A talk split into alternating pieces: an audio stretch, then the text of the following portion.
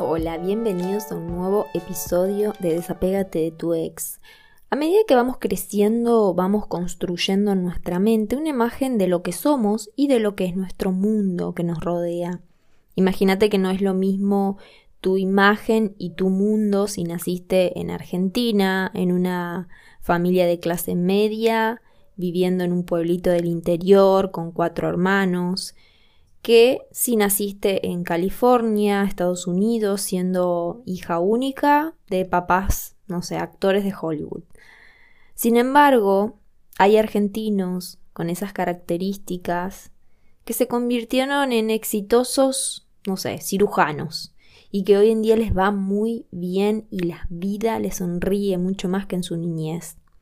Y existen, como todos hemos visto en alguna oportunidad, chicos o jóvenes millonarios que están perdidos en la droga decidieron optar por otro camino. Esto explica que por más que en nuestra mente existe una imagen de quién soy, qué debo hacer ante tal situación, qué es eh, conveniente a veces callar, cómo responder, y la imagen de mi mundo, ¿sí? que me muestra con claridad cuáles son mis limitaciones, esto lo podemos alterar. Me gusta llamar a este proceso reprogramación de la mente. Justamente es trabajar sobre creencias que tenemos y que rigen nuestra vida. Cuando transitamos una separación o divorcio, sentimos que nuestro mundo se cae. Por más que estés acompañada, te sentís sola, porque eres tú la que está pasando por esto, la que está fracasando, entre comillas, y esto es difícil que alguien lo pueda comprender como tú. Y en esos periodos de inestabilidad emocional, no solo tuyo, sino también de él, de tus hijos, si tienes, de tus padres, tus amigos que no saben qué hacer, pasa lo que menos querías que pase. Haces una pausa para reaccionar a que eso que dijiste o que hiciste es lo que más odias de él. El silencio delata tu toma de conciencia y escuchas la voz.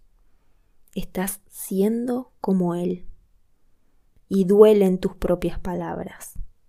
¿Por qué nos lastimamos tanto cuando nos separamos?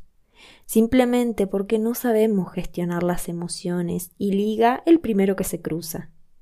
Después nos castigamos como si culparnos nos ayudaría a calmar ese miedo, a la soledad que cubre nuestros ojos y solo nos permite ver penumbras y juicios.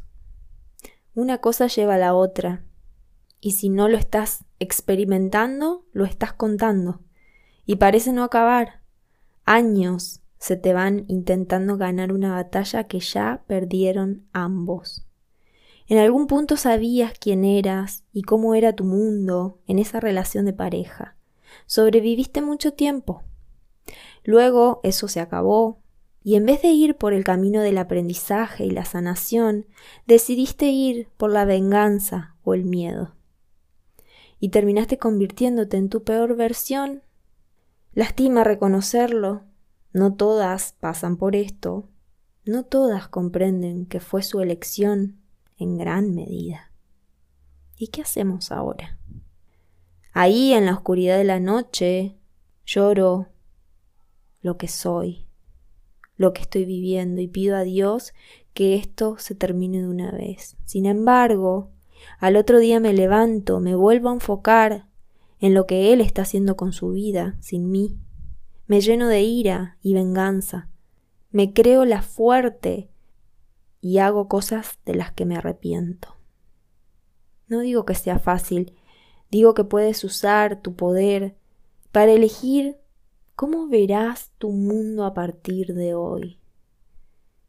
Esto es lo que es. Fueron las decisiones que se tomaron, ya están tomadas, ya no va a volver el pasado ilusorio que solo existía en tu cabeza, donde todo estaba bien, perfecto y fluía.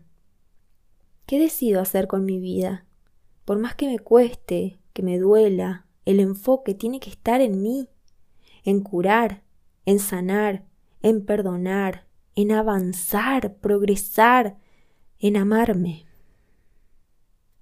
No te transformes en lo que odias de él. Si vas a cambiar la imagen que tienes de ti misma y del mundo que te rodea, piénsalo bien primero. Píntatelo en tu cabeza, ponle aprendizaje, meditación, espiritualidad, reencuentro con amigas, libertad de hacer lo que quieras, risas con papá, ganas de estudiar, tiempo para ti, caricias a tu piel. No todo es un fracaso, no siempre es una pérdida. Si lo aprendes a ver con ojos de comprensión y amor, te quise, te quiero, que seas feliz. Yo juntaré mis pedazos a mi ritmo y me reconstruiré sacando lo mejor de mí, aunque me lleve más tiempo. Nos vemos en el próximo episodio.